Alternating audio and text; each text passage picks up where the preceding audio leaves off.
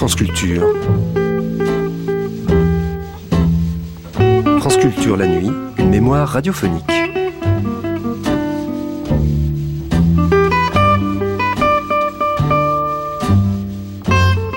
Nos papas nous l'ont dit, pour la fête des pères, ils désirent tous un flaminaire. On ne le sait pas toujours, mais c'est la célèbre marque de briquet qui, avec ce slogan, en 1950, a relancé la fête des pères dans notre pays. Relancé car on fêtait déjà les pères au Moyen Âge à la Saint-Joseph. Joseph, père adoptif, putatif ou virtuel, mais père tout de même de qui l'on sait. En 1981, les Nuits magnétiques fêtaient les pères sans leur faire de cadeaux, mais en posant la question avec laquelle on n'en a pas fini, qu'est-ce qu'un père? Une question que Freud lui-même s'est coltinée tout au long de son existence.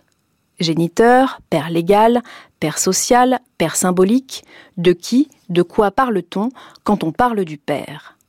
L'interrogation est plus que jamais au cœur des débats d'aujourd'hui. Ce qui est sûr, c'est qu'en 1950 encore, un père, ça.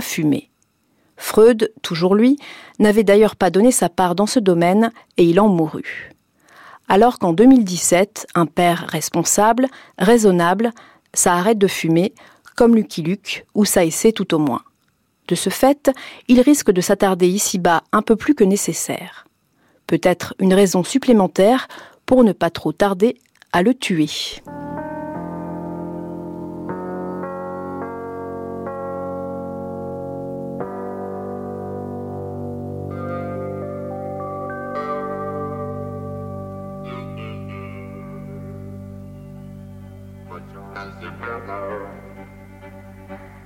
the time together.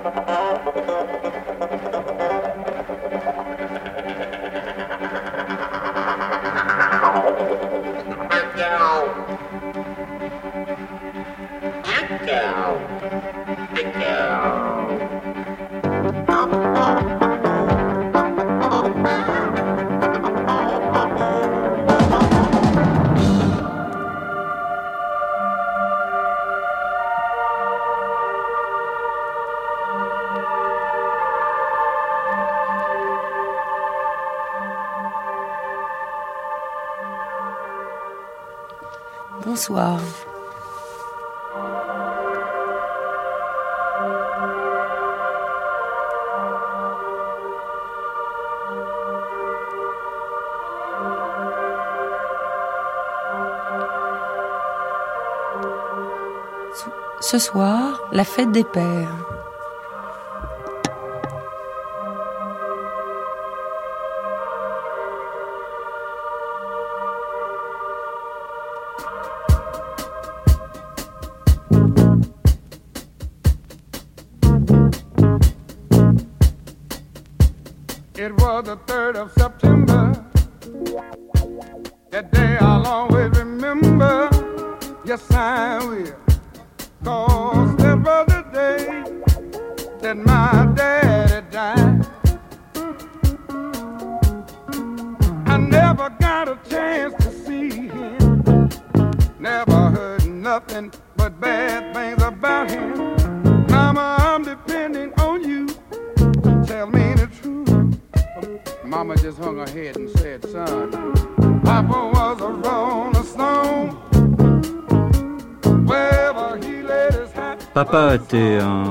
Un vagabond. Euh, dis donc, maman, est-ce que c'est vrai que papa n'a jamais travaillé dans sa vie et que c'est vrai qu'il avait une autre femme? Est-ce que c'est vrai que c'était un prêcheur errant qu'il volait au nom de Dieu, de, Dieu, du Seigneur? Il passait son temps à draguer les nanas et à boire. Il ne réfléchissait pas beaucoup, il ne réfléchissait jamais. Il est mort, il est mort tout seul.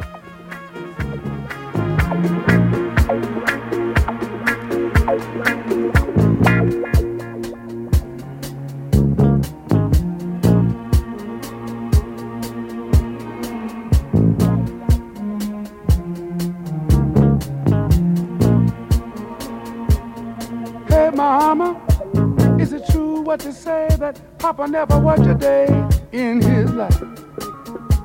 And Mama, some bad talk going around town saying that Papa had three outside children and another wife. And that ain't right. Heard some talk about Papa doing some storefront preaching. Le père est toujours un hasard. Platon avait ainsi jeté le pavé dans la mare de la paternité. Père géniteur, père légal ou père social? De quel père parle-t-on?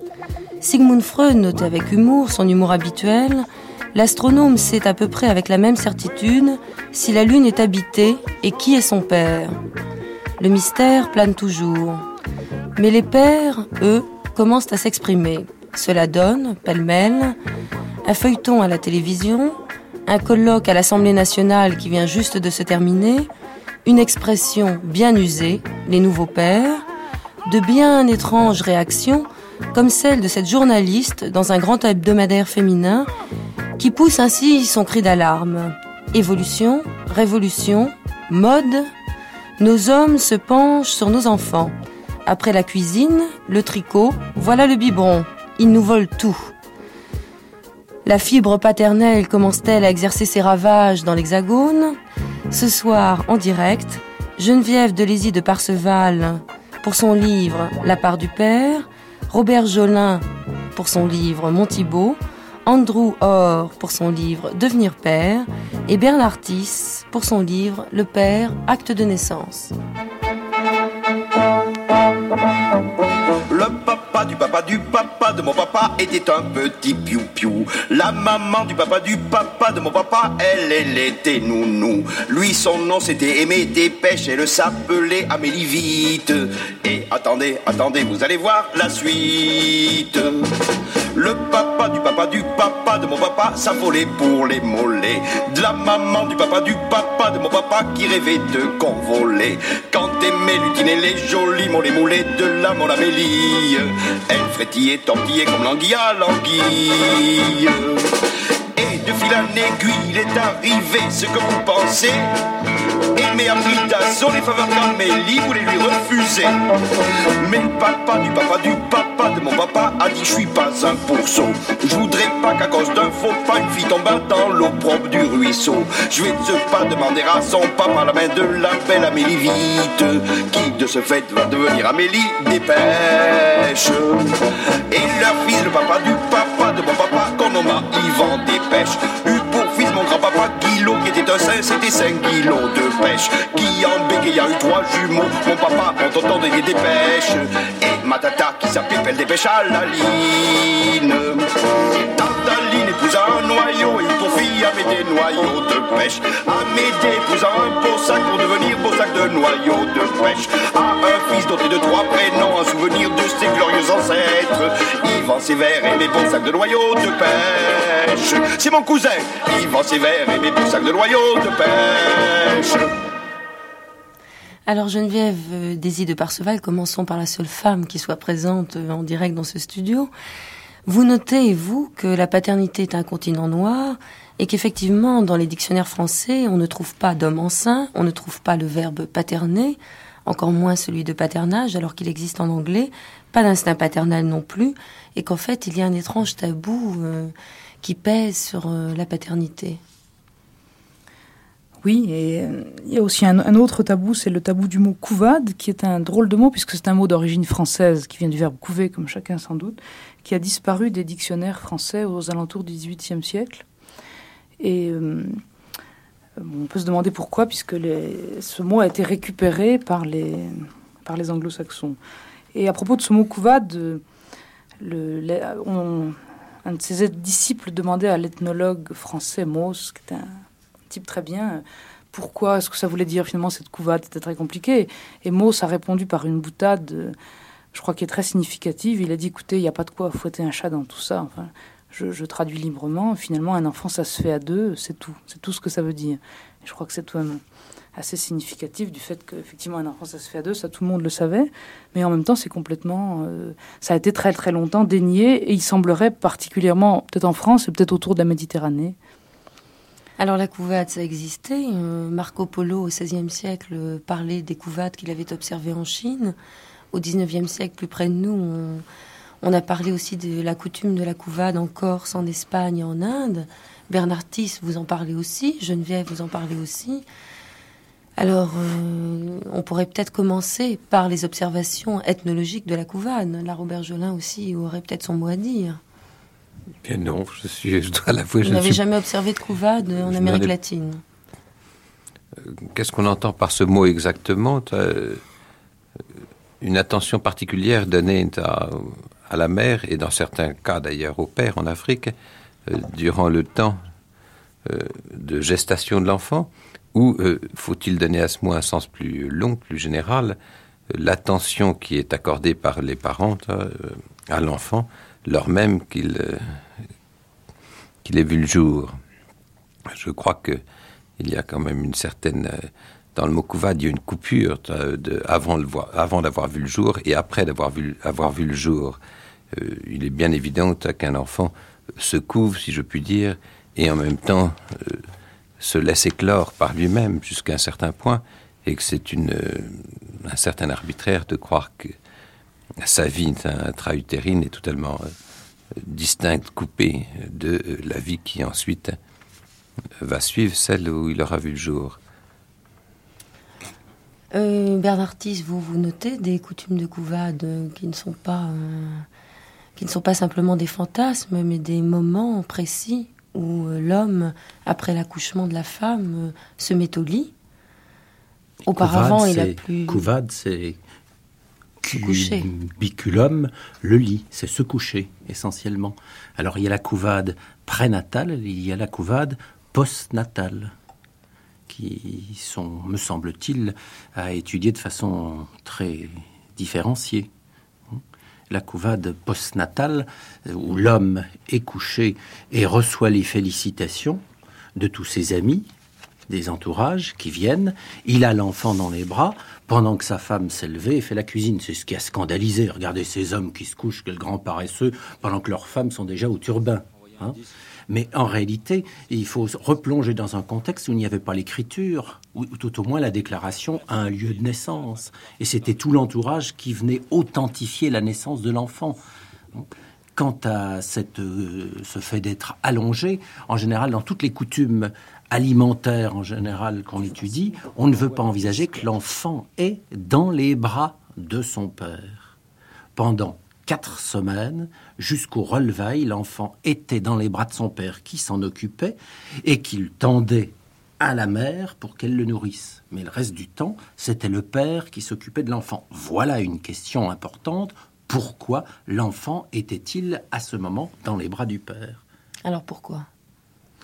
Bah, nous sommes là pour euh, en discuter, pour y réfléchir. Je ne crois pas qu'il y ait une seule explication. Mais il n'y a, pas de réponse. Et je ne crois pas que c'est un sens. Je ne crois pas que c'est un sens de chercher une réponse.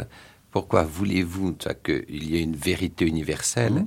au terme de laquelle, euh, quel que soit le jeu par lequel un univers, un groupe, une collectivité s'exprime, euh, automatiquement l'enfant serait couvé par le père et non par la mère, dans le cadre d'un lit ou autrement. Non, chaque société choisit d'exprimer le fait que l'enfant vient d'éclore et qu'il faut euh, lui accorder une attention maximum par le chemin qui lui plaît, en le mettant dans les bras de la mère, ou en le mettant dans le bras du père, en le mettant dans un lit, ou en le mettant dans un fauteuil, ou au contraire en le laissant seul dans un berceau. Et il est tout à fait euh, délirant d'imaginer que l'une quelconque de ces solutions est la vérité, et que les autres euh, sont euh, des erreurs.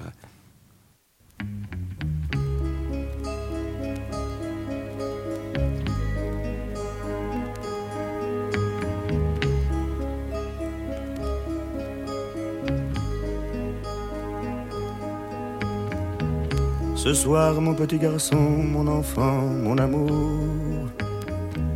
Il pleut sur la maison, mon garçon, mon amour. Comme tu lui ressembles, on reste tous les deux. On va bien jouer ensemble. On est là tous les deux, seuls. Ce soir, elle ne rentre pas, je ne sais plus, je ne sais pas. Elle écrira demain, peut-être, nous aurons une lettre. Il pleut sur le jardin, je vais faire du feu. Je n'ai pas de chagrin. On est là tous les deux, seuls. Attends, je sais des histoires. Il était une fois. Il pleut dans ma mémoire, je crois, ne pleure pas. Attends, je sais des histoires mais il fait un peu froid ce soir. Une histoire de gens qui s'aiment, une histoire de gens qui s'aiment. Tu vas voir, ne t'en va pas, ne me laisse pas. Je ne sais plus faire du feu, mon enfant, mon amour. Je ne peux plus grand-chose, mon garçon, mon amour. Comme tu lui ressembles, on est là tous les deux, perdus parmi les choses, dans cette grande chambre, seul. On va jouer à la guerre et tu t'endormiras. Ce soir, elle ne sera pas là, je ne sais plus, je ne sais pas. Je n'aime pas l'hiver, il n'y a plus de feu, il n'y a plus rien à faire qu'à jouer tous les deux, seuls. Attends, je sais des histoires, il était une fois je n'ai plus de mémoire, je crois, ne pleure pas, attends. Je sais des histoires, mais il est un peu tard ce soir. L'histoire de gens qui s'aimèrent et qui jouèrent à la guerre. Écoute-moi, elle n'est plus là. Non ne pleure pas.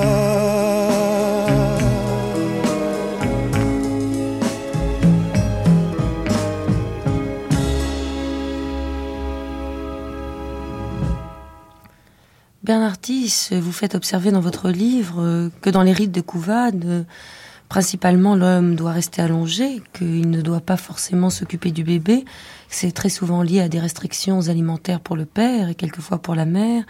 Et vous racontez un rite de couvade assez extraordinaire qui est le rite de couvade aux Caraïbes. Mmh. Vous pouvez l'expliquer? Oui, c'est Duterte qui confirme ce fait et qui le reprend et qui explique que quand les 15 jours de jeûne sont écoulés, après la naissance, on invite les parents et amis les plus intimes qui, avant de passer à table, découpent la peau du pauvre diable avec des dents d'agouti le pauvre diable étant le papa. Le père, lui prélevant ainsi du sang sur toutes les parties du corps. Et au lieu d'un malade imaginaire, ils en font de ce père un vrai malade. Mais les épreuves du père ne se terminent pas avec cette cérémonie, puisque les invités prennent 60 à 80 gros grains de piment et avec cette épice pilée et délayée dans de l'eau, lavent les plaies du malheureux qui souffre autant que si on l'avait brûlé vif. Il doit subir cette opération sans montrer sa souffrance, sous peine de passer pour lâche et sans honneur. On le reconduit ensuite à son lit, pendant que les autres se rendent au festin, et ça donne à la joie. Alors, oui, Pardon, je pourrais dire une chose là, parce que en vous êtes en couvade, je suis en couvade et en même temps, je me sens à des années-lumière de tout ça, dans la mesure où j'ai l'impression qu'on parle ici d'une espèce d'accompagnement de la femme enceinte qui serait un accompagnement collectif, c'est-à-dire où tout le monde serait là en s'identifiant à des rites, à des coutumes, euh, des habitudes qui auraient tout un sens. Alors que moi, par rapport à la naissance de l'enfant qui est en train de se faire à côté de moi, c'est le deuxième, je me sens bien plus en situation d'individu. C'est-à-dire que j'accompagne cet enfant sans aucune espèce de référence à un accompagnement physique qui serait celui euh, du geste d'accouchement de, de, de, de, l'homme enceint qui porterait à côté. Euh, j'ai un accompagnement qui est, je dirais, beaucoup plus, beaucoup moins poétique, beaucoup moins ethnologique, qui est beaucoup plus euh, de l'ordre de je suis grosse, je me sens mal, je, je me sens ballonnée, je, je, je, ne suis pas belle, est-ce que tu me désires? C'est ça le les questions qui me sont posées.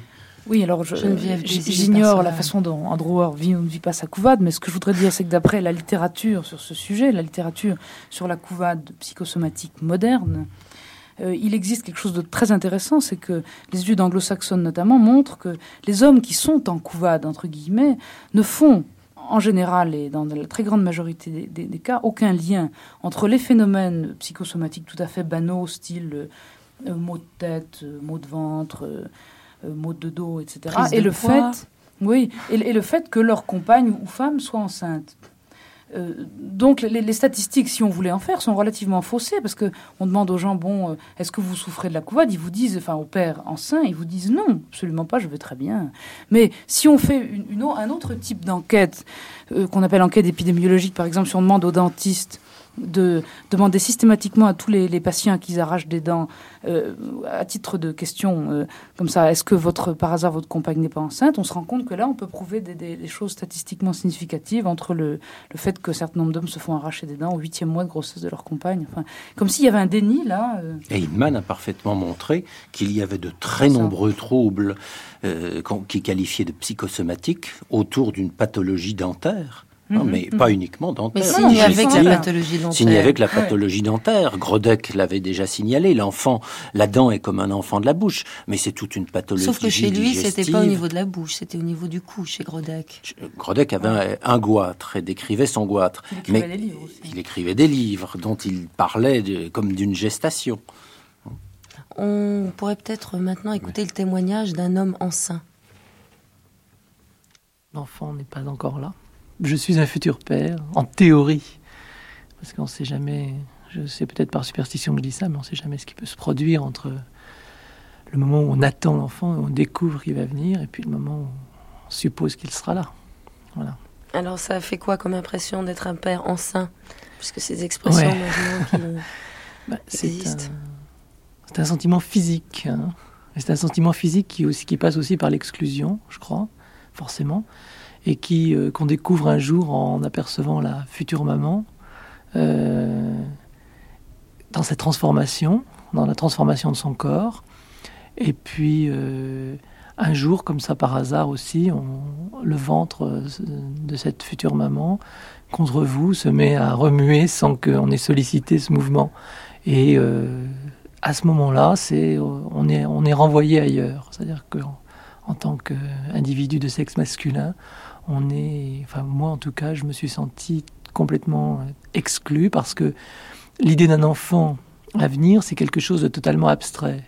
Hein, c'est c'est ça qui est assez bizarre, c'est-à-dire que ça doit répondre, je suppose, en moi des données biologiques fondamentales, parce que je, fantasme sur une abstraction totale, et tout d'un coup, cette abstraction est devenue réelle, mais cette réalité, elle m'exclut complètement. Voilà. Et alors, il paraît qu'il y a euh, de plus en plus, et en tout cas on le dit de plus en plus, des phénomènes euh, de couvade, entre guillemets. C'est-à-dire que les pères enceints euh, sont sujets à des prises de poids, à des nausées, des vomissements. Oui, moi c'est plutôt le contraire qui se produit actuellement. Je, je crois me, me transformer dans l'autre sens. C'est-à-dire que je, une, ma santé, après quelques phases d'interrogation de, de, mon corps, je crois, est de plus en plus euh, euh, comment dire, de, de, de, plus en plus forte, enfin de, plus en plus efficace. Je crois, je me sens de, de plus en plus en forme et d'une manière peut-être même assez anormale par rapport à, un état physique normal, habituel chez moi. Donc j'ai l'impression qu'au contraire, je suis prêt à, à porter à la fois l'enfant et la mère de l'enfant, à assumer toutes leurs maladies, tous leurs problèmes, toutes leurs tensions, etc. Et, ce qui est assez marrant, c'est que justement, dans ce sens-là, que la femme devient complètement animale, ce qui n'est pas mon point de vue en théorie, mais dans mon, dans mon univers actuellement, euh, c'est peut-être dû au, choix de gens que j'ai rencontrés ou de, cette femme, mais la femme est, renvoyée à, son rôle biologique animal. je la ressens de, cette manière. Et c'est ce qui m'intéresse. Et moi, donc, j'assume cette espèce de... Je suis l'oiseau qui apporte... Euh, les vers de terre et les, moucherons à, la, femelle qui reste collée sur l'œuf. Et alors, est-ce que vous participez aux visites médicales, à l'explication de la grossesse? Ben, euh, J'ai essayé, mais là, il y a le rôle du, gynécologue qui est assez curieux, parce que j'ai le sentiment que les gynécologues sont très jaloux des pères actuellement. Peut-être parce que les pères ont justement envie de participer à ça, et qu'il y a une espèce de rivalité euh, masculine entre le gynécologue et le père, qui, euh, est assez, assez marrante, assez amusante. Et donc pour l'instant, euh, je crois que je lui laisse son rôle, puisque apparemment il a l'air de remplir son rôle vis-à-vis de la mère d'une manière beaucoup plus satisfaisante que celle que moi je peux, que, que, que celui que moi je peux remplir. Et est-ce que vous allez assister à la naissance de l'enfant? C'est votre premier enfant C'est mon premier enfant. Je, je me tâte. euh, oui, sûrement, mais du côté de la tête, je crois. Robert Jolin, voilà un homme euh, qui n'éprouve pas, en tout cas dit-il, les manifestations de la couvade, mais qui se tâte. On peut le noter quand même à propos de, donc de savoir s'il va assister ou pas à l'accouchement. Est-ce que vous, vous avez pratiqué la couvade avec vos enfants et notamment avec Thibault, votre dernier fils? Il faut. On peut entendre la couvade comme M. Tiss venait de le faire précédemment et par référence à certains rituels bien figés, bien précis, bien fixés. Je crois qu'il faut. Je vous demande ça parce que vous êtes papa et ethnologue. Il faut, c'est pour ça que je vais vous répondre tout de suite. Il faut aussi redonner à ce mot qu'elle a un sens plus euh, plus, large, plus ouvert et plus évident. Si un enfant est biologiquement le produit de deux individus, euh, l'on peut dire que dans l'autre sens, cet enfant, il va produire un nouveau corps. Il va tendre à produire un corps qui est un corps collectif, qui est celui, pas de sa famille, celui du ménage, avec lequel il découvrira le monde, celui de ses parents. Il est donc euh, ce que l'enfant est en train d'engendrer. C'est pas simplement les parents qui engendrent l'enfant, l'enfant, hein, sitôt que l'on sait qu'il va être là, et a fortiori lorsqu'il est là, se met à engendrer ce nouveau corps, et chacune des parties de ce nouveau corps collectif vibre, si je puis dire, en fonction de l'ensemble, qui est un ensemble dynamique, un ensemble collectif, auquel hein, euh, l'enfant introduit, et dont il est, plus encore que les parents, le générateur. Très souvent, ça échoue. Très souvent, l'un des membres, si je puis dire, se trouve bloqué ou paralysé par ailleurs, hein, et il y a mal donne dans le jeu, mais foncièrement, hein, les processus de euh, prise en charge hein, ou de symbolisation de ce corps collectif, de ce corps euh, collectif et ouvert, puisque c'est quelque chose qui se produit et s'invente, et qui ne s'agira pas d'une famille restreinte enfermée sur elle-même. Ce corps qui s'invente et qui sera ouvert parce qu'il s'invente, est assumé nécessairement par chacune de ces parties et qu'il le soit assumé dans le rituel ou dans la sensibilité profonde de chacun me paraît tout à fait normal. Alors je reviens à ma question, avez-vous pratiqué la couvade avec vos enfants? Moi je l'ai, euh, je crois, pratiqué, c'est-à-dire que j'étais, chacun de mes, mes enfants m'a rendu euh, hypersensible vers cette vie qu'il y avait à produire et euh, qui ne se produisait pas dans un repliement sur soi-même, mais dans un premier mouvement d'ouverture, ouverture qui est en même temps une intimité, celle avec le conjoint, le conjoint étant euh, plus encore représenté par les enfants que par lui-même, ou plutôt faisant corps avec ses propres enfants. Et cette espèce d'intimité à laquelle engendrait l'enfant, c'était comme un univers, le noyau d'un univers qui allait s'étendre et à propos duquel il fallait qu'il y ait compatibilité avec l'en dehors, avec ce qui n'était pas ce noyau au sens restreint. D'où la couvade se fait dès la formation de cet enfant et elle se poursuit très naturellement, mais pas seulement comme un rituel.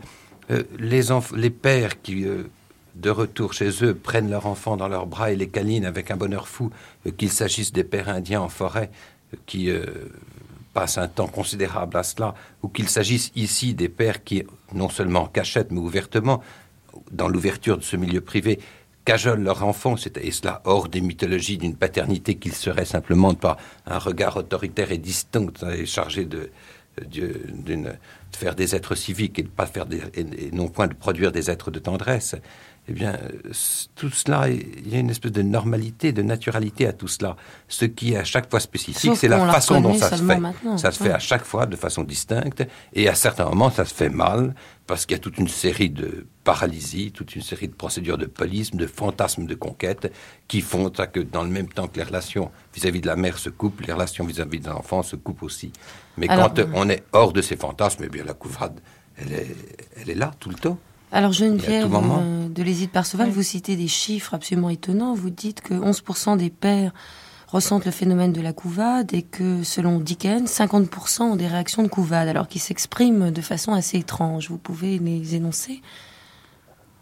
C'est ce que tu disais tout à l'heure, c'est tout ce qui tourne autour de la sphère ORL, c'est-à-dire euh, bon, nez, gorge, oreille, herpès de la lèvre chez les, les hommes dont la femme allait, euh, problème d'amidale. Euh, euh, orgelet. Ah oui, le problème de l'orgelet. Orgelet. il y a... Bon, il y a une équivalence dans l'inconscient bien connue entre, entre vagin et... et euh, Enfin, si vous voulez, tous les orifices, Freud a très bien montré qu'il y avait une équivalence des orifices. Des orifices et des sécrétions qui sortent des orifices. Bon, enfin, moi, ce que je voudrais dire, c'est que ce qui me semble le plus intéressant dans tout ça, c'est qu'effectivement, c'est très banal. Alors, on peut discuter sur les chiffres. Enfin, on n'est pas là pour faire des, bagarres de chiffres. C'est que c'est peut-être le phénomène sociologique actuel là-dessus qui est le plus intéressant. C'est pourquoi maintenant, en 1981, en France, est-ce que tout le monde en parle? Est-ce que, par exemple, Tis et moi qui avons écrit des bouquins depuis longtemps sur ce sujet, bon, ça, ça n'intéressait personne d'un seul coup, maintenant ça intéresse tout le monde.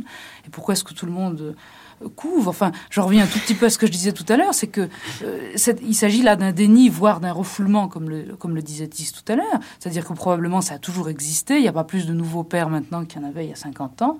C'est que d'un seul coup, il y a eu comme une espèce de levée, de d'ouverture qui fait que on a le droit. C'est quelque chose qui est recevable. Donc le vrai problème, c'est de se poser cette question pourquoi maintenant peut-on en parler et que ça ait des échos?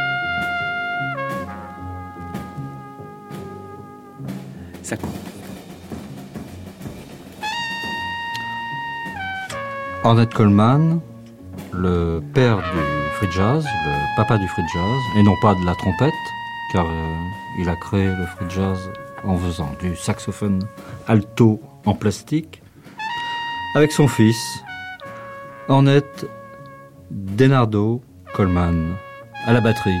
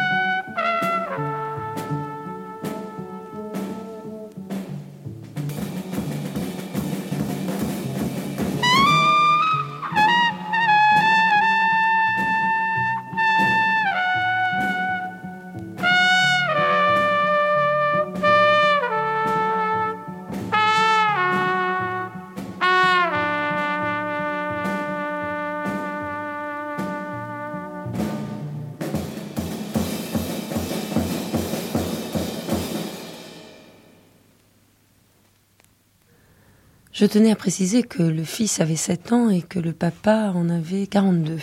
Alors Bernardis, vous venez de poser une question, vous l'avez énoncée, est-ce que vous pouvez y répondre? Pourquoi parle-t-on maintenant des papas? Ça a l'air d'inquiéter euh, certaines femmes euh, qui commencent euh, effectivement à être terrorisées. Terrorisées. Ils nous, nous enlèvent nos enfants. Hein? Qu'est-ce qui va nous rester? Qu'est-ce que c'est que cette main d'homme qui, sur votre couverture du livre, s'empare d'un enfant dans le ventre Il faut dire qu'elle est impressionnante, votre couverture. Ben, elle pose la question. Il y a un gros ventre et une grosse main, papa. Et une main d'homme sur ce ventre. Alors pourquoi Andrew, or, vous qui êtes déjà papa et enceint d'un nouveau bébé Je sais pas. Vous je, venez juste de publier. C'était une commande d'éditeur? Oui, tout à fait. euh, non, mais il faut être franc. Je crois que euh, j'avais pas vraiment réfléchi à tout ça. J'ai un père qui est particulier dans la mesure où c'est un prédicateur. C'est un homme qui a l'habitude de parler en public, qui, euh, que j'ai vu à l'âge de, de 7 ans haranguer les foules, qui avait toujours la position de dire aux autres ce qu'il fallait faire. Et ma mère était à l'harmonium et pianotait. Mon grand-père a eu 23 enfants et ça ne lui a pas posé vraiment de problème. Et moi, j'arrive là derrière et euh, je vois ma femme enceinte euh, après huit ans de, vie commune, euh, sans avoir vraiment l'espoir d'en avoir un, puisqu'à la fin, on, avait tout essayé, on pensait que c'était impossible. Et je me retrouve avec euh, la présence de cet enfant qui vient, et je me sens complètement démuni par rapport à, à, lui, et je ne vois pas dans toute cette mode actuelle des réponses à mon interrogation fondamentale sur qu'est-ce qu'être père aujourd'hui, qu'est-ce qu'être homme aujourd'hui. J'ai entendu le téléphone sonner hier soir, j'ai entendu vécu la semaine dernière, j'ai entendu parler du colloque de cette semaine, j'entends cette émission ce soir, et je reste quand même perplexe par rapport à mon rôle de père actuellement. Alors peut-être que euh, les personnes autour de la table qui ont plus réfléchi à ces problèmes que moi peuvent répondre mieux que moi à, tout ça. Mais écoutez, autour de la table, il y a un monsieur qui est ethnologue et qui a écrit, à mon avis, euh, le premier livre donc d'un père, enfin d'un un livre d'amour euh, qui parle de son amour pour le fils, son fils, Thibault. Et puis, euh, quelqu'un qui a accouché combien de femmes, Bernardis On n'a accouché aucune femme. Ah bon J'assistais euh, à des naissances, c'est elle qui accouchait. enfin, vous étiez là quand même. Oui. Non, euh, moi je suis là ce soir pour rappeler qu'il y a quelqu'un qui, depuis des années, se posait la question de qu'est-ce que c'est qu'un père. La vie de Freud a été une interrogation permanente autour de qu'est-ce que c'est qu'un père. Il a même inventé un mythe, un mythe magnifique d'un père de l'ordre primordial qui aurait été massacré par les fils et puis qui aurait été dévoré par ses fils. Et, nous serions tous encore remplis de cette culpabilité de la mort du père. Il est évident qu'à travers ce mythe, c'était le problème du père et de la mort. Donc c'est le problème du père symbolique qui est posé. Qu'est-ce qu'un père? C'est pas du tout celui qui a, comme ça, donné des fleuves de sperme c'est c'est pas forcément celui qui va donner un nom. C'est, me semble-t-il, le père symbolique, c'est celui auquel c'est cet homme auquel la mère se réfère quand elle parle à l'enfant. C'est celui qui compte dans sa vie. Je crois que il faudrait bien distinguer, non pas simplement un père social ou, ou un père euh, géniteur, mais il faudrait distinguer un père réel, la vie de tous les jours, un père imaginaire, celui des mythes et des mythes de la couvade, et puis un père symbolique. Ce sont des choses tout à fait différentes. Alors nous allons écouter le témoignage de Patrice Herman, euh, qui est un IAD, c'est-à-dire euh, quelqu'un qui euh, fait l'insémination artificielle par donneur et qui vient de fonder une association. Voici le témoignage de Patrice Herman. nous sommes mariés depuis le mois de septembre 1976 et nous pratiquons l'insémination artificielle depuis le mois d'août il faut, savoir dissocier notre, euh, notre aventure et l'aventure que vivent la majorité des couples qui pratiquent l'IAD. Euh, et ne prenons pas notre cas pour une généralité. Euh, il y a en France chaque année approximativement 7000 couples qui sont entre guillemets, de potentiels patients d'IAD. Or, il y a 4000 demandes officielles chaque année dans les CECOS, les centres d'études et de conservation du sperme, qui sont en même temps les centres d'insémination. Et parmi ces 4000 couples, il y en a approximativement 500 qui parlent de leurs problèmes de stérilité masculine. Or, il est un fait certain, euh, la majorité des gens qui pratiquent l'IAD euh, tiennent absolument à se garder leur secret sans même que leur propre famille le sache. Et alors, comment ça s'est passé pour vous, euh, le moment où vous avez su que c'était vous qui étiez stérile? Ah, Ça s'est pas passé tout seul. Euh, au bout d'un an et demi de mariage, nous désirions fermement avoir un enfant. Et faisant tout ce qu'un couple peut faire pour avoir un enfant, euh, on s'est posé la question au bout d'un an et demi à savoir pourquoi nous n'avions pas encore de résultats positifs. On est allé voir Isabelle et moi-même un gynéco, et qui, là j'ai déjà été choqué, qui a commencé par examiner Isabelle. Et moi je dis non. Moi je dis non. Comment cela se fait-il que sans savoir d'où venait la cause, on commence maintenant d'abord à examiner une femme? Je ne suis pas d'accord. Euh, un spermogramme chez un homme est une chose relativement facile à faire, euh, peu coûteuse pour la sécurité sociale, et dont le résultat peut être connu très rapidement. On a donc fait faire à Isabelle tout un tas d'examens. Il s'est avéré que tous les examens étaient positifs et on a commencé à s'interroger sur ma propre petite personne. Au bout de combien de temps d'examen pour elle? Un mois et demi, deux mois. Et en prenant beaucoup de gants. Est-ce qu'il est, paraît-il, très délicat à un homme de lui annoncer qu'il est stérile? Alors je vois pas pourquoi euh, on ne prendrait pas de gants non plus pour l'annoncer à une femme lorsque c'est elle qui a le problème. Euh, on m'a donc fait faire un spermogramme, puis deux, trois à intervalles réguliers. Et très très gentiment, on a annoncé à ma femme, sans ma présence, que le problème venait de Patrice. Et euh, Patrice l'a donc appris, sans m'en parler à moi. Patrice l'a appris par Isabelle le soir en rentrant du travail. Euh, j'ai pas trouvé ça chouette. J'ai pas trouvé ça chouette. Je considère que je suis suffisamment grand garçon pour prendre mes responsabilités et euh, je suis étonné quand même. Du moins, à l'époque, j'étais étonné qu'on me l'apprenne de cette façon. J'ai ensuite su que le gynéco qui l'avait appris Isabelle avait reçu une paire de baffes d'un mari qui n'acceptait pas euh, sa stérilité. Et dans beaucoup d'ethnies, d'ailleurs, euh, un homme n'est jamais stérile. Euh, quand vous dites à un mec euh, qu'il est stérile, il le vit généralement très mal. Parce que dans l'opinion publique, la stérilité, vous faites trois petits points, ça signifie impuissance. Or, je considère, moi, avoir une vie sexuelle tout à fait normale, celle de tous les couples. J'ai donc appris que j'étais stérile, on a tenté une opération, on m'a fait une biopsie testiculaire, on a trouvé donc que j'étais azospermique. Et j'ai appris ceci sur mon lit d'hôpital pendant ma dernière journée de présence dans cet hosto. Je l'ai ressenti, ben je l'avoue, euh, comme un coup de poing sur la gueule. Hein. Il n'y a pas d'autre expression, je pense. Et j'ai, j'en ai, ai pleuré parce que, non pas parce que j'étais stérile, mais pour nous, cela mettait, disons, euh, tout espoir d'avoir un enfant à zéro. Et nous, connaissions à l'époque très mal le problème et l'existence de l'insémination artificielle avec donneur. Alors après avoir eu ce résultat euh, négatif, eh bien nous nous sommes intéressés aux possibilités pour nous qui nous restaient de vivre une maternité, une paternité normale. Alors nous avions trois solutions ne pas avoir du tout d'enfants et être un couple sans progéniture, nous tourner vers l'adoption, fort difficile en France, et puis la troisième solution, et nouvelle solution surtout, l'insémination artificielle avec donneur.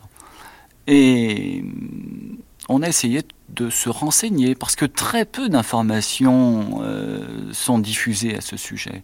Alors on a pris notre petit bâton de pèlerin et puis on a commencé à questionner les médecins qui nous entouraient. Le médecin de famille, qui ne connaissait pas, pour ainsi dire, le problème de l'IAD, qui nous envoyait chez certains de ses confrères euh, nantais et rennais. Et l'on s'est retrouvé un jour avec rendez-vous pris auprès du docteur Lelanou de Rennes, le patron du SECOS de l'Ouest, qui nous a euh, reçus euh, de façon extraordinaire. Il a, il a un charme, il a une façon de, vous présenter les inconvénients et les avantages de l'IAD, mais il a une façon de le faire qui aplanit beaucoup de difficultés. Et je lui en serai, je pense, longuement reconnaissant. Et c'est au cours de cette discussion que nous avons eu longtemps avec lui qu'on s'est aperçu du vide qui existait euh, entre l'acte lui-même et les rapports entre couples. Je voulais, moi, savoir, ainsi qu'Isabelle, je voulais, moi, savoir euh, comment vivaient d'autres couples au cours de l'expérience qu'ils étaient en train de vivre. Et on s'est aperçu qu'aucune euh, aucune association n'avait pris jour, euh, n'était née. Et c'est là qu'on a décidé de, de, former une association qui s'appelle Andria, l'Association nationale pour le développement et la reconnaissance de l'insémination artificielle humaine. Alors c'est un grand titre. Mais c'est tout simple en fin de compte. Il s'agit pour nous simplement, non pas de venir en aide aux couples qui parlent euh, de leur expérience librement à qui veulent l'entendre, mais surtout d'essayer de faire mieux vivre cette expérience aux couples qui le vivent, eux, difficilement. C'est intimement lié au fait que ce soit l'homme qui est stérile. Le problème est différent lorsqu'il s'agit de la stérilité féminine, je pense en, général, le mâle euh, ne supporte pas qu'on lui dise qu'il est stérile. Il accepte, euh, on le voit par le nombre de demandes d'IAD qui existent, il accepte facilement que sa femme soit inséminée, mais supporte difficilement cette idée même. Il accepte euh, de le faire pour que sa femme puisse vivre entièrement sa vie de femme. Reste à savoir quelle importance il y a d'accorder euh, entre une paternité biologique et une paternité euh, donnée par insémination artificielle humaine. Euh, ça a des conséquences terribles. Je pense que la chose la plus importante en IAD ou en maternité, comme vous venez de le dire, normale, quoique je n'aime pas tellement ce, ce terme, c'est l'importance que l'on accordera à la naissance quelle que soit en fin de compte euh, la provenance de l'enfant, euh, il est important de lui accorder tout notre savoir, toute notre affection, toute notre présence, aussi bien de père que de mère. Est-ce que euh, quand vous aurez des enfants, est-ce que vous leur direz comment ils sont nés? Bien sûr. Comme tout couple peut se permettre d'indiquer à un enfant la façon dont il est venu au monde. Mais je parle au nom là de Patrice je lui expliquerai la même façon euh, la manière dont il est venu au monde que j'aurais expliqué euh, si j'avais été euh, non stérile à notre enfant la façon dont il est né. Le plus difficile, je pense, sera de savoir à quel âge il sera à même de pouvoir comprendre ce qui s'est passé. J'en profitais d'abord pour dire qu'on manque de donneurs de sperme et que le don du sperme est un don non pas d'un mari, c'est le don d'un couple. On y associe étroitement euh, l'action de la femme, c'est un don euh, d'un couple qui vient en aide à un autre couple qui a un handicap. Et c'est un don bénévole, c'est un don totalement anonyme, sans aucune possibilité pour le couple receveur de connaître un jour le couple donneur. Et c'est tant mieux aussi. Je l'ai trouvé au petit matin, tout nu dans mes grands souliers. Placé devant la cheminée, pas besoin de vous faire un dessin. Battre mon cœur s'est arrêté sur le lit, j'ai jeté mon fouet. contre elle, je me suis penché et sa beauté m'a rendu muet. Fatigué, j'ai la gueule de bois, toute la nuit j'avais aidé mon père. Dans le feu, j'ai remis du bois, dans la cheminée, y avait pas son père. C'était la fille du Père Noël, j'étais le fils du Père Fouettard. Elle s'appelait Marie Noël, je m'appelais Jean Balthazar. Je prends la fille dans mes bras, elle me dit mais non Balthazar. Ne fais donc pas le fier à bras, je suis tombé là par hasard. la nuit, j'avais fouetté à tour de bras les gens méchants. Toute la nuit, elle avait donné des cadeaux à tous des enfants. C'était la fille du Noël, j'étais le fils du Père Fouettard. Elle s'appelait Marie Noël, je m'appelais Jean Balthazar. Descendu chez moi par erreur, elle était là dans mes souliers. Et comme je ne pouvais prendre son cœur, je l'ai remis sur le palier. Andrew Orr, vous citez euh, des chiffres dans votre livre Devenir père. Vous dites que 15 à 20% des couples en âge de procréer sont actuellement frappés de stérilité et qu'on estime maintenant à 60% les cas de stérilité du couple dus à l'homme, alors qu'il y a 20 ans, il n'y avait en France qu'un seul spécialiste pour ces problèmes. Donc les mentalités ont réellement changé. Oui, euh, je pense à l'interview que j'avais faite avec Françoise Loux au sujet justement de tout ce qui tournait autour de de, des problèmes de stérilité féminine et masculine. En fin de compte, la stérilité masculine, c'est une notion relativement récente. Je veux dire, avant, c'était la femme qui devait euh, euh, lutter pour affirmer la possibilité qu'elle avait d'avoir ou de ne pas avoir un enfant. L'homme était complètement dégagé de ce genre de choses, alors que maintenant, bon... Euh, l'homme et la femme sont, disons, un état d'égalité par rapport à ce potentiel de faire ou de ne pas faire un enfant. Oui, mais dans la réalité, comme nous l'avons entendu tout à l'heure par ce témoignage, quand un couple est stérile, c'est toujours à la femme qu'on fait faire les analyses en premier. Dans un premier temps, oui. Je pense que c'est encore vrai, mais quand même. Pardon. Oui. Non, mais ce qui est intéressant dans l'étude de l'insémination artificielle, c'est que ça fait apparaître, comme dans un prisme, ça plusieurs paramètres un verre grossissant, c'est que euh, euh, c'est l'homme qui est stérile et c'est la femme qui devient la patiente. C'est-à-dire que c'est la société qui la prend en charge et qui fait l'insémination, bien sûr, le couple est d'accord, mais c'est elle qui devient une malade. C'est elle qui se fait inséminer à l'hôpital. Et on a complètement oublié ce père, cet homme stérile qui se présente pourtant à la société aussi bien qu'à lui-même et aussi bien qu'à sa femme comme un père potentiel. Et dans le fond, on devrait le, prendre en compte dès presque le le moment où on remplit le papier pour accepter l'insémination comme un père. Or, ça ne se passe pas comme ça dans la réalité. On lui dit, on lui tient un langage très très chrétien, et là on voit bien d'où nous venons, c'est euh, votre heure n'est pas encore venue. C'est-à-dire quand votre femme sera enceinte, là, votre heure sera venue. Mais pour l'instant, vous n'êtes pas un père. Or, c'est faux. Et enfin, une, étude que, que, je mène sur ce sujet montre que finalement, dans l'intérieur de la dynamique du couple, l'échec ou la réussite des inséminations dépend déjà de la façon dont l'homme se, se, situe et dont sa femme et dont la société le, le voit. Ce qui distingue très bien le, le, pater et le géniteur, ce qui n'est pas la même chose. Oui. Quel est le sens de cette expression futur père Parce que jusqu'à ce que l'enfant soit né, le père est donné comme futur père. Or, il y a des hommes qui ne se sentent pas du tout des futurs pères, mais des pères.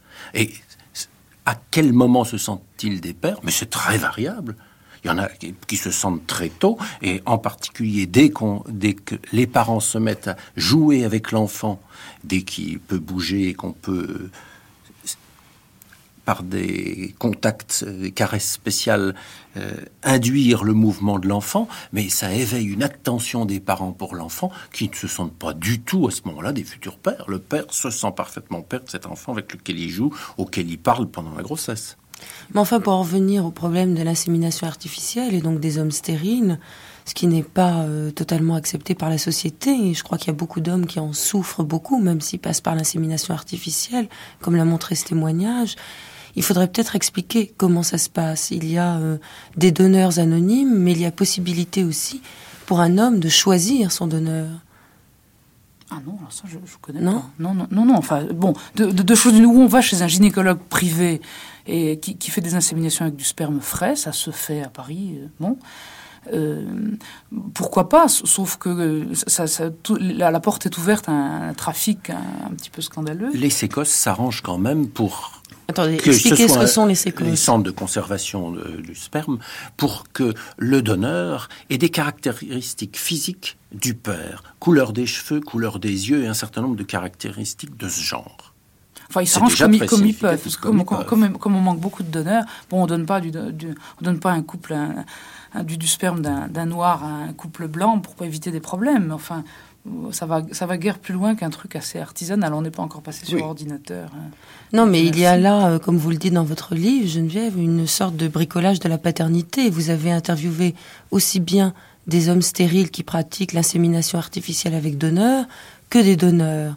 Et euh, il y a une interview dans votre livre d'un donneur de sperme qui imagine tout simplement que dans la rue, euh, il regarderait des enfants et il se dit il se dirait plutôt, tiens, euh, ceux-là, euh, c'est peut-être moi qui les ai faits. Oui, mais enfin, ça, vous savez, c'est de l'ordre du fantasme. Moi, sur la couverture de mon bouquin, j'ai la tête d'un, j'ai un enfant qui sort de la tête de son père. Je crois que donneur ou, père iadé ou, père biologique ou toutes sortes de pères ou beau-père. Enfin, il y a, une, multi-paternité tout à fait euh, étonnante dans notre société, comme elle l'est dans les autres. Ça se passe, la paternité, pour moi, ça passe d'abord par la tête.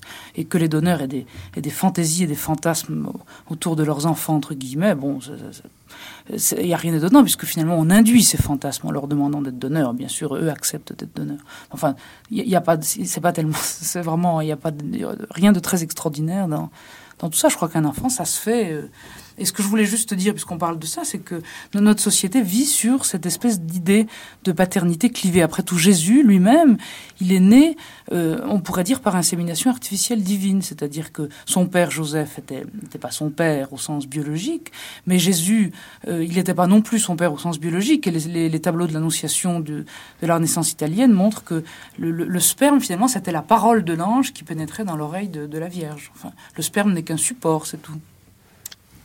Oui, Robert a... Jolin, vous écoutez ça d'un air oui. un peu inquiet. Enfin, la, la paternité, c'est euh, d'abord l'enfant qui la décide. C'est l'enfant qui sait qui est son père. Et pour l'enfant, son père est l'être avec lequel il vit, l'être pour lequel il éprouve un amour fort qui est celui d'une relation, d'une relation extrêmement proche, extrêmement intime. Et cette évidence, on la retrouve peut-être aujourd'hui dans la mesure où on se met à avoir une certaine distance vis-à-vis -vis de euh, cette notion de sperme, et cette distance, elle exprime une non-appropriation de l'enfant. Dire qu'il n'y a pas appropriation de l'enfant par les parents, c'est dire que c'est l'enfant effectivement qui plutôt s'approprie les parents dans la mesure où ceux-ci se donnent à l'enfant. Mais cela, c'est une situation extrêmement, ça a été une situation extrêmement générale, et ça l'est encore tant que existent, tant que demeurent les communautés.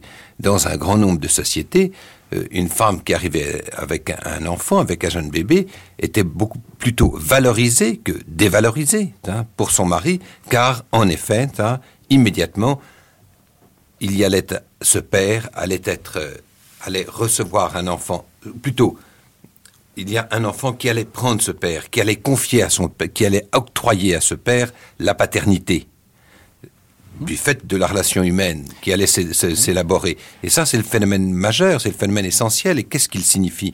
Mais si, ce n'est que nous retrouvons le sens des communautés ponctuelles, le sens de, de ces... le sens de ce qui fonde toute civilisation, c'est-à-dire la relation intime, quotidienne, qualitative, qui a d'abord pour noyau hein, la famille restreinte et la famille ouverte, restreinte ou étendue, mais une famille ouverte. Et dans le même temps que nous retrouvons ce sens-là, nous prenons des distances vis-à-vis de cette notion de sperme qui affirmait une propriété du père sur l'enfant ou des parents sur l'enfant, et nous prenons des distances d'une manière plus générale vis-à-vis de tous, je dirais, les fantasmes totalitaires, tous les catéchismes, toutes les mythologies de la vérité, les mythologies de la vérité, qu'elles soient celles en ethnologie de l'inconscience structurale ou celles politiques du marxisme ou celles de l'évolutionnisme, du progrès, etc. Et ces distances vis-à-vis -vis de ces mythologie de la vérité nous font retrouver le sens vrai de ce qu'est une société, de ce qu'est une civilisation, c'est-à-dire la communauté humaine, et d'abord son noyau le plus qualitatif, le plus intime. D'êtres humains qui parlent. C'est-à-dire que ce qui m'intéresse beaucoup dans ce que vous dites, c'est que l'enfant n'est pas fait, ou fabriqué, ou produit, ou reproduit, comme voudrait nous le faire croire le discours scientifique depuis le XVIIIe siècle. Absolument pas. C'est non pas le créateur qui fait la créature, comme l'ouvrier de chez Renault fait une bagnole. C'est plutôt l'inverse. C'est l'inverse. C'est l'enfant qui rend cet homme, qui fait de cet homme un père et de cette femme une mère. C'est tout le processus de la génération et du fait que ce sont des êtres de parole dont il faut tenir compte. Et la paternité, c'est essentiellement, me semble-t-il, quelque chose qui concerne des êtres qui parlent. Sans le mot père et sans le mot mère, il n'y aurait pas de père, pas de mère, il y aurait des géniteurs, des grands pithécanthropes ou tout ce oui, que vous voulez. Non, mais... je crois pas. Je crois que vous, vous, vous, vous réduisez la communication à la parole. La communication, c'est être avec à tous les niveaux.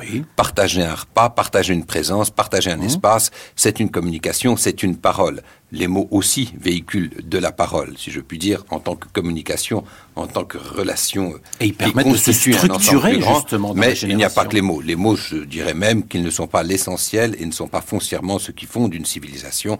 C'est ces partages d'actes quotidiens, ce qui fait qu'un acte est un être avec, est une communication ah qui vraiment fonde hein, mmh. le, oui, mais il y a la voix. de l'espace, de la consommation, de la nourriture, de la présence, de la subtilité. Robert La voix en plus, bien sûr. La voix que vous avec. avez parlé à votre enfant? Vous ne saviez pas que c'était un garçon pendant que votre femme était enceinte. Est-ce que vous lui avez adressé des mots? Puisque Bernard Thies dit que les enfants perçoivent in utero la voix de leur père, à condition qu'elle soit, je crois, inférieure à 2000 Hz et ah, qu'elle soit très grave. En dessous de 2000 Hz passe beaucoup plus facilement, donc les sons graves. Et donc les enfants, à la naissance, reconnaissent la voix de leur père. Oui. Moi, je crois que nous nous entendions dans le silence.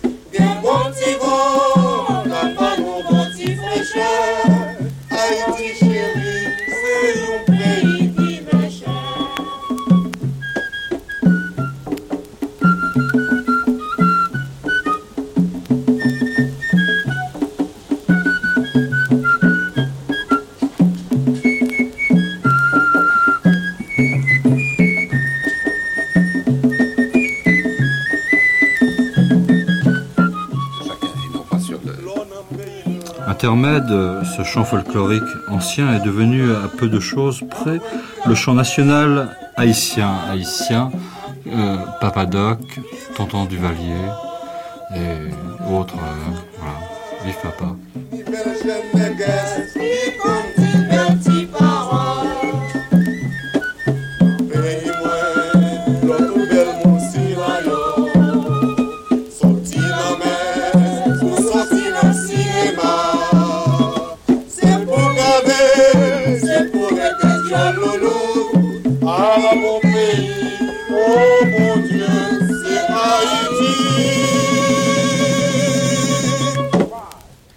Voici maintenant un autre témoignage, anonyme lui aussi, d'un père qui vient d'avoir un enfant. Alors vous êtes papa depuis combien de temps? Cinq mois, cinq mois et demi. Alors comment ça s'est passé? La paternité avant, la paternité pendant et la paternité après? Ça s'est passé d'abord parce que d'abord un, étonnement inouï de de, de vivre avec une dame qui soudain est enceinte. Et puis ensuite, euh, la dame en question était de plus en plus belle. Et puis ensuite, la dame en question était de plus en plus belle et semble-t-il de plus en plus heureuse. Et puis il y a ce moment quand même qui est, on a beau dire que ça existe depuis longtemps, qui est pas banal de prendre une petite voiture tout à fait euh, à trois portes et puis se dire qu'on part à deux et que si tout va bien, quand on reviendra, on, sera trois, ce qui s'est vraiment passé. Et cet élément tout à fait simple, tout à fait banal, eh bien, euh, même si on se dit que voilà, on a, enfin, on a répété des tas de choses là-dessus, qu'il fallait pas trop mettre euh, l'accent sur la paternité, que etc. etc.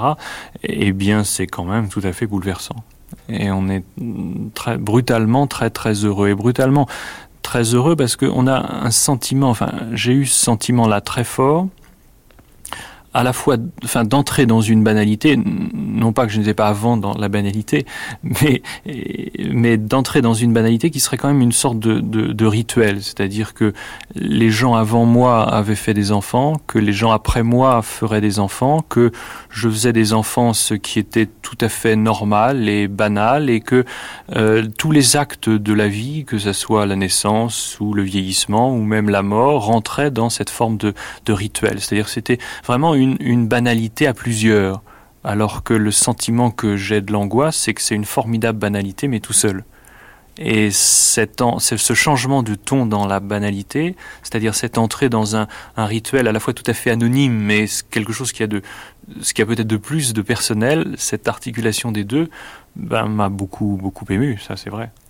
Et est-ce que vous avez eu l'impression d'entrer en paternité, entre guillemets, dès le début de la grossesse ou simplement au moment de la naissance? Non, j'étais très très frustré au début parce que euh, on est complètement en dehors de ça. D'abord, on est, on est en dehors de cette formidable bouleversement d'un corps. On reste à peu près pareil. Euh, on reste aussi en dehors de cette formidable beauté. C'est-à-dire que ben, si on est avec elle, c'est qu'on la trouve déjà très belle, mais quand on est avec une dame qui devient enceinte, ah, enfin dans ce cas-là, elle était encore plus belle. Donc on est complètement en dehors de cette métamorphose en beauté encore plus grande. Et euh, moi, je sais que j'étais assez, enfin, une sorte de, de, jalousie douce, enfin, une sorte d'exclusion, et que euh, cette paternité-là était, bon, bien sûr, pour caresser le ventre, pour entendre et, et, voir et sentir les, les mouvements, mais c'est vrai que c'est quelque chose qui nous rend un peu, un peu étranger à cette métamorphose. Alors, il y a peut-être rien de plus dur que d'être étranger à une métamorphose, parce que on a l'impression que c'est presque volontariste une métamorphose. Alors ne pas participer à ça, c'est comme une révolution dont on ne serait pas. Quelque chose qui change comme ça par hasard dans la vie, bon, on n'en est pas, tant pis. Mais quand on a un petit désir d'ubiquité, quand il y a une révolution de cette importance et ne pas en être, euh, je sais pas, ça fait un peu être resté sur le bord du, trottoir et voir des gens qui crient contre quelque chose ou pour quelque chose. Alors là, c'est, je sais pas, ça a été un petit peu, un petit peu dur. Euh, ce, sentiment d'exclusion a, complètement euh, changé à partir du moment où euh, on s'est rapproché de, l'échéance.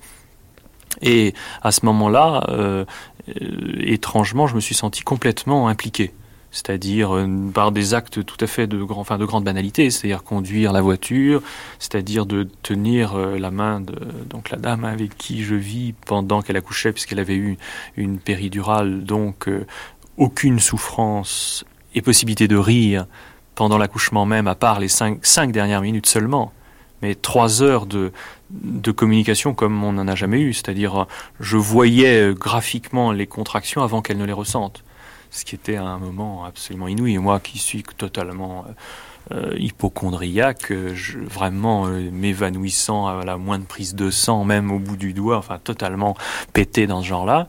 Euh, je vous me allez sentais, dire que c'est vous qui avez accouché bah, euh, pas, On peut pas exagérer là, mais enfin je me sentais plutôt bien dans une salle d'hôpital, ce qui vraiment alors là est assez étonnant. Et c'est vrai que pouvoir rire avec quelqu'un qui est en train d'accoucher, c'est pas banal. Alors ces enfantements dans la souffrance, etc. Bon, c'est vrai que ça doit être pénible avant, c'est vrai que c'est terriblement fatigant après, et on voit où la femme travaille pas, elle est prisonnière, où la femme travaille, elle est épuisée, on se rend compte que c'est pas quelque chose de neutre médicalement, mais que cet acte même d'enfantement se fasse pas complètement dans la douleur et qu'à ce moment-là, ça, évidemment, ça rapproche. Parce qu'il n'y a pas quelqu'un qui souffre et quelqu'un qui est terriblement culpabilisé de ne pas souffrir. De ne pas souffrir. Alors évidemment, là, ça, ça rendait les choses, enfin, cette modernité-là rendait les choses un peu plus faciles. Et que pensez-vous de tous ces livres-là qui sont publiés actuellement sur les pères ben, J'ai peu lu. Je, je n'ose pas euh, oui, non, donner l'étiquette de nouveau père. Ben, j'ai peu lu ces livres-là parce que au fond ça m'intéresse pas beaucoup euh, parce que euh, c'est un peu comme euh, je sais pas les sciences humaines appliquées à l'amour. C'est qu'on fait pas tellement de théorie là-dessus. Être nouveau père, euh, c'est, je sais pas, enfin, c'est à quel sens ça a Ni les nouveaux philosophes, ni les nouveaux historiens, ni les nouveaux économistes n'ont de sens pour moi. C'est simplement de grande banalité de se dire que euh, si on a un enfant, ben, autant que vivre ce nouveau rôle qu'on a ou vivre ce nouveau sentiment qui apparaît. C'est tout. Mais est-ce que vous auriez eu, euh, vous pensez la même impression euh, de cette paternité, par exemple, il y a dix ans C'est vrai que les choses ont évolué. C'est vrai que les choses ont changé parce que c'est vrai qu'on a sans doute euh, moins honte de la tendresse. C'est vrai que les sentiments arrivent pas forcément après et pas forcément avant des idées et des, euh, bon, des, des raisons de, se bagarrer. Et c'est vrai que peut-être il y a peut-être plus de, enfin il y a, y a plus de, de liberté personnelle dans le choix des, hiérarchies. Alors c'est vrai que si on éprouve de la tendresse pour euh, son enfant, eh ben on l'admet et on dit pas que la tendresse qu'on éprouve, qu'on manifeste à son enfant, on le vole à, d'autres formes qui auparavant euh, dans les générations précédentes étaient de la tendresse euh, vol, volée, enfin du temps volé à l'efficacité sociale. Et dans la génération qui a été la mienne ou la génération immédiatement précédente était du temps volé à l'action politique. Ce genre de hiérarchie-là, c'est en ça simplement qu'il y a peut-être des phénomènes de, de génération, en tant qu'il y a des pondérations différentes et il y a des hiérarchies différentes dans les, je sais pas, dans, dans ce qui nous semble important. Et c'est vrai que pour moi, euh, avoir un enfant, bah, ça diminue un petit peu la frénésie, c'est-à-dire que avoir un enfant me dire dans dix ans, eh bien, il y a eu un enfant et puis euh, bah, je l'ai pas vu, je lui ai pas parlé, euh, bah, pour moi c'est terrible. Moi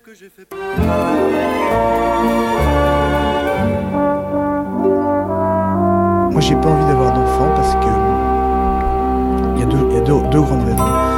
Première c'est que ça me paraît une responsabilité. Il était beau, il s'appelait Jules, il n'avait pas encore fauté quand certains soirs au crépuscule, par le désir, il fut hanté.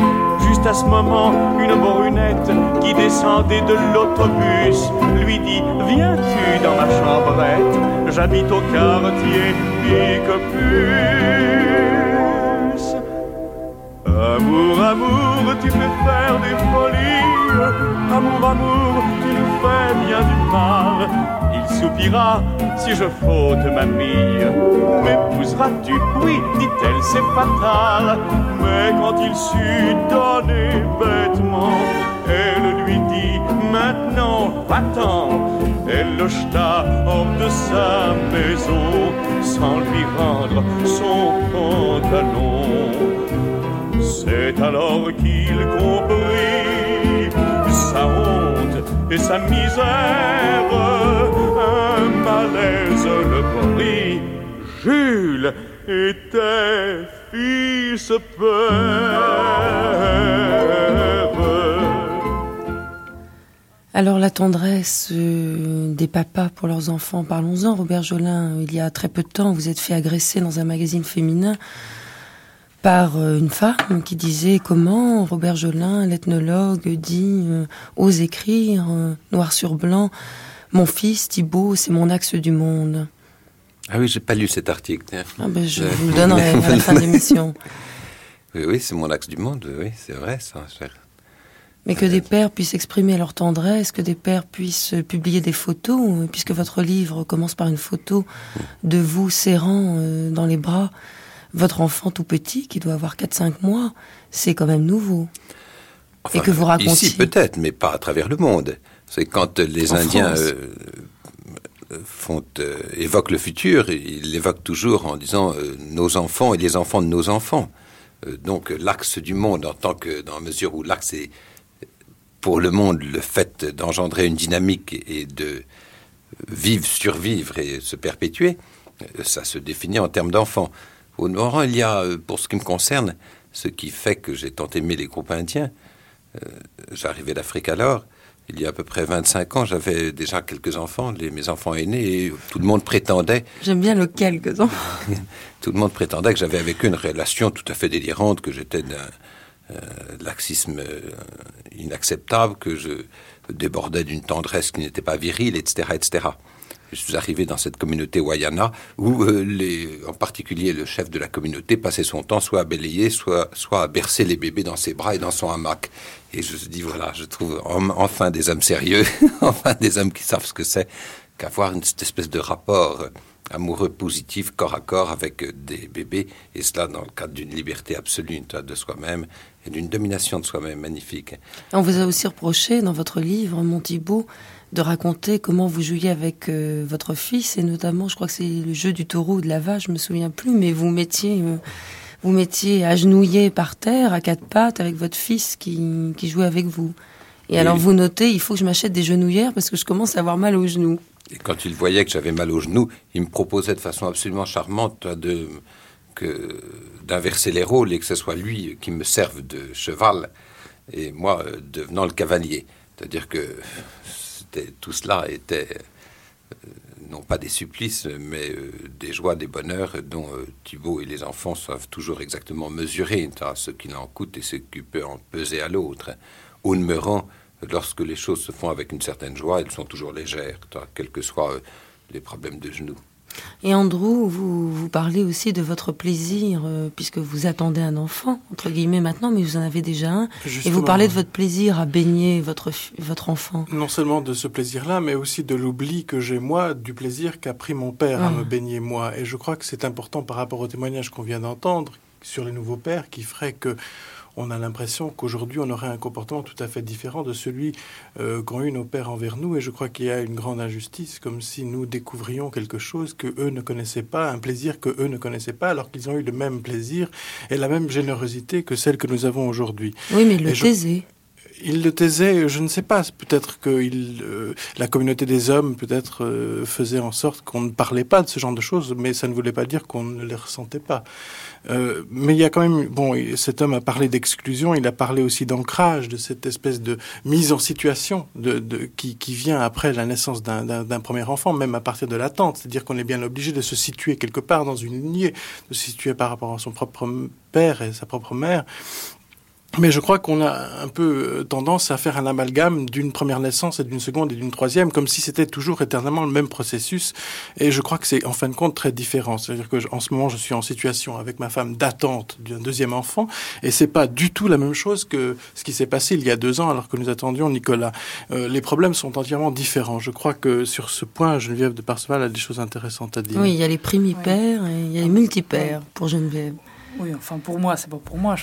J'essaie d'analyser ce que j'ai vu. Je crois qu'il y a quelque chose qui se joue quand un couple et quand un homme a un premier enfant, où les cartes sont redistribuées de façon complètement différente de ce qui peut se passer après. Comme s'il y avait un espèce de jeu de saute-mouton entre générations, par, qui se faisait par-dessus la tête euh, du père. C'est-à-dire quelque chose qui se passe entre le, grand-père ou la grand-mère et le petit-fils et le petit-fils ou la petite-fille par-dessus la tête du père. Qui, et c'est plus la même expérience quand un père est père pour la seconde ou troisième fois ou qu'il a des paternités différentes. Enfin, il y a beaucoup d'hommes qui ont des différentes paternités. Les leurs, qui sont aussi beaux-pères. Enfin, la, gamme est extrêmement variée. Mais le père est vraiment est une réalité, comme, comme classiquement on l'a dit pour la mère, une réalité qui est tout à fait originale. Je sais, tu me l'as dit déjà, disait l'enfant. J'en demandais pas tant. Je suis là pour tourner autour de cette terre. Tant que je suis vivant, vivant qui t'a donné la vie, disait le père. Si c'est pour la passer ici, disait l'enfant, tu as perdu ton temps. Si les fumées des rues fermées te sont légères, moi j'ai besoin du vent. Et si tu venais à mourir, disait le père, on est tous là pour en finir, disait l'enfant. Mais peu importe quand, je ne suis né que pour aller dessous la terre et l'oublier avant. Nous on vivait pour quelque chose, disait le père. Vous êtes mort pour pas grand chose, disait l'enfant je n'en ai pas le temps.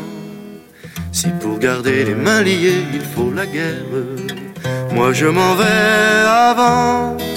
Ce monde, je l'ai fait pour toi, disait le père. Je sais, tu me l'as dit déjà, disait l'enfant. J'en demandais pas tant. Il est foutu et je n'ai plus qu'à le refaire. Un peu plus souriant pour tes petits enfants. Moi, j'ai pas envie d'avoir d'enfants parce que il y a, deux, il y a deux, grandes raisons. La première, c'est que ça me paraît une responsabilité à un très long terme, que je sais que si, si je la prenais, cette responsabilité, euh, soit je la suivrais vraiment jusqu'au bout, mais en fait, il y a des tas de moments où ça me rendrait très malheureux, où j'aurais vraiment pas du tout envie de vivre ça. Et, euh, si par hasard, je la, en fait, je la prenais pas, ça me culpabiliserait assez et je me sentirais très mal à l'aise. Alors, euh, ce qui m'embête dans cette responsabilité, donc, c'est un, ce côté euh, très à long terme, s'engager sur si longtemps, et j'ai l'impression que des choses viennent marcher sur mon territoire. Enfin, de pas de, de perdre une grande indépendance, de perdre euh, une, un emploi de mon temps que j'ai depuis très très longtemps, j'ai toujours organisé moi-même, etc. Que même j'ai un métier qui en partie me, me, permet de faire ça, et que là j'aurais vraiment l'impression d'être pris dans un collet, d'être et je sais que, je, en fin de compte, je ferai ce qu'il faut faire, mais que ça me rendrait très malheureux de le faire. Ça, c'est la première raison. Et puis la deuxième raison, c'est que dans le cadre d'une société euh, comme celle où on vit, y a soit on élève ses enfants vraiment comme on désirerait qu'ils soient, mais avec le risque, au bout du compte, d'en faire euh, relativement des asociaux, ce que même après pourrait nous reprocher, parce que par exemple, si un jour à 15 ans, euh, un fils ou une fille vient me dire euh, je veux plus aller au lycée, etc., je ne me vois pas en train de lui dire mais si, le lycée c'est très bien, il faut, parce que je ne le penserai pas. Et en même temps, je le penserai quand même un peu parce que je pense que ne pas le dire, ça serait aussi jouer un mauvais jeu. Alors, dans, dans les deux cas, je serais dans une position qui correspond pas du tout à ce que je pense, ni dans un cas ni dans l'autre. Et je vois pas comment je pourrais éviter euh, des problèmes comme j'étais dans une famille euh, assez nombreuse. En plus, j'ai des frères et sœurs qui ont des enfants et tout, donc je suis pas un milieu, je vis pas dans un milieu exclu d'enfants. Et euh, les gens, une partie des gens avec qui je vis ou près de qui je vis ont des enfants, donc j'en ai même dans ma vie quotidienne, quoi, qui passent, que je, que je vois, avec qui je parle, etc. Donc c'est pas une exclusion des enfants du tout. C'est euh, et souvent d'ailleurs quand je parle avec eux, donc ceux qui habitent euh, juste à côté de chez moi, quand je parle avec eux, je vois bien les problèmes que ça me poserait si c'est moi qui les avais. Euh, sur les horaires, sur le temps passé, sur le fait que. Ça change complètement. C'est un choix, en fait. C'est un choix et sur un très long temps. Alors en guise de conclusion, voici ce dernier témoignage de quelqu'un qui ne veut jamais devenir père. Geneviève Désy, de de Parseval, euh, est-ce que vous croyez vraiment que la fibre maternelle, paternelle, pardon, quel lapsus, exerce ses ravages en ce moment en France Et que pensez-vous de cette mode dont vous participez? Je sais pas, oui, probablement au niveau des médias, certainement, et dont vous participez aussi. Absolument. Euh, non, mais je trouve que ce qui vient d'être dit est très intéressant parce que avec toute cette mousse qu'on fait autour des pères, on a l'air de dire implicitement qu'il faut absolument faire l'expérience de la paternité pour être un, vrai homme, pour être un, vrai adulte. Ce qu'on avait entendu avant sur les femmes. Si vous n'êtes pas mère, vous n'êtes pas une vraie femme. On, retombe dans le stéréotype inverse et je crois que ce témoignage est intéressant parce que je crois que, euh, enfin, je crois avec les psychanalystes en général et peut-être aussi les sociologues, je ne sais pas, que ce qui importe, c'est de se situer un jour ou l'autre dans sa vie par rapport au devenir parent, c'est-à-dire est-ce que je, comment est-ce que je me définis par rapport au désir d'enfant? Et euh, ce désir d'enfant ne se solde pas forcément par un enfant en chair et en os. Ça peut, il peut y avoir un certain nombre de clivages de déplacements, d'évitement de la paternité qui sont pas névrotiques euh, ou tordus pour autant. Et euh, on peut très bien ne pas avoir d'enfant et être parfaitement euh, normal, entre guillemets. Vous les appelez comment Alors, c'est père par procuration? Enfin, bon, moi j'avais étudié des vasectomisés que j'appelais des, des plus jamais pères, mais ces vasectomisés entre parenthèses, soit dit entre parenthèses, sont quasiment tous des pères. Donc c'est pas un très bon exemple, puisque ce sont pas des gens qui ne veulent pas d'enfants, sauf exception rarissime, ce sont des gens qui n'en veulent plus. Ce qui n'est pas tout à fait la même chose. Mais on peut aussi ne pas en vouloir du tout. Robert Jolin. Ne pas avoir d'enfants ne, signifie pas euh, n'avoir aucune relation avec des enfants. Euh, on peut adorer les enfants, jouer avec les enfants que l'on rencontre dans la rue, que l'on voit les enfants des amis, etc., etc., et préférer ne pas en avoir pour une raison extrêmement simple, en effet, c'est que euh, l'enfant, il n'existe pas tout seul, il existe dans un certain univers, hein, et il est vrai hein, que Certaines sociétés indiennes, par exemple, euh, pratiquaient la stérilisation systématiquement dans la mesure où elles étaient comme étranglées par l'univers, appelons-le colonial, qui leur était tombé sur le grappin. De même, la société dans laquelle nous sommes, tend euh, à figer le sourire, à figer le rire, à atomiser, à enfermer, enfermer et accepter cet enfermement impliqué par cette atomisation, atomisation des gestes, des fonctions, des, statuts.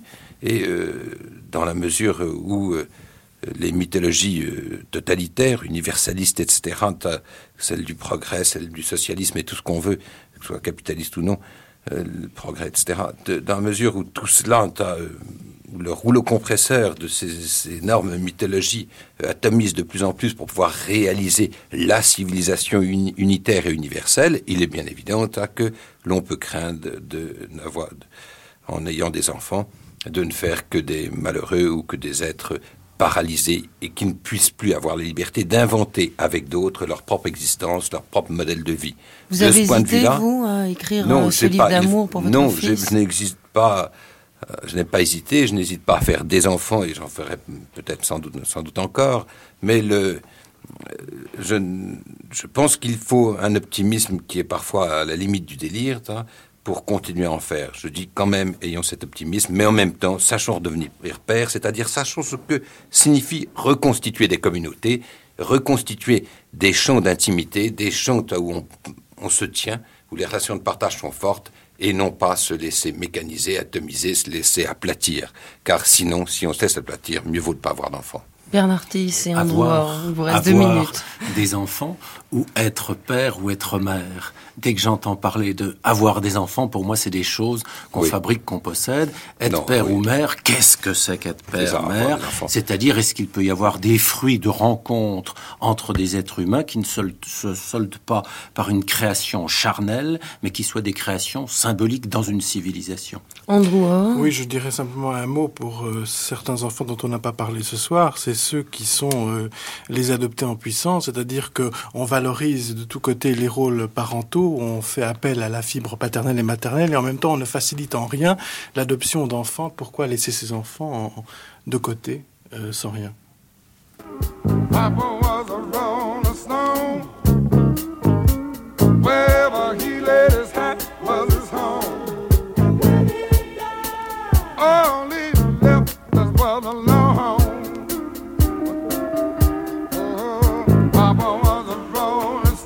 Un monde qui fasse le poids d'être adopté ou non.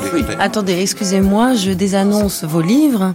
Geneviève Delézy de Parseval, La part du père aux éditions du Seuil. Robert Jolin, Montibaud, Le jeu de vivre aux éditions Aubier. Bernard Tiss, Le père, acte de naissance, Seuil.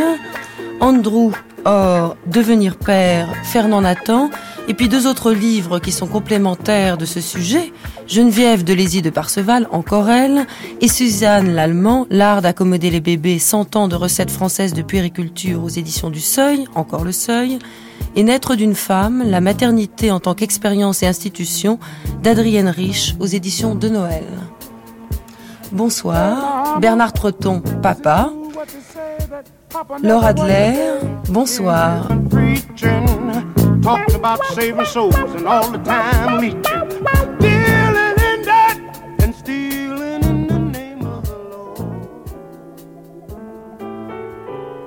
Cette émission a été diffusée la première fois le 20 février 1981 sur France Culture. Vous pouvez la télécharger et la réécouter à la page des nuits sur le site franceculture.fr.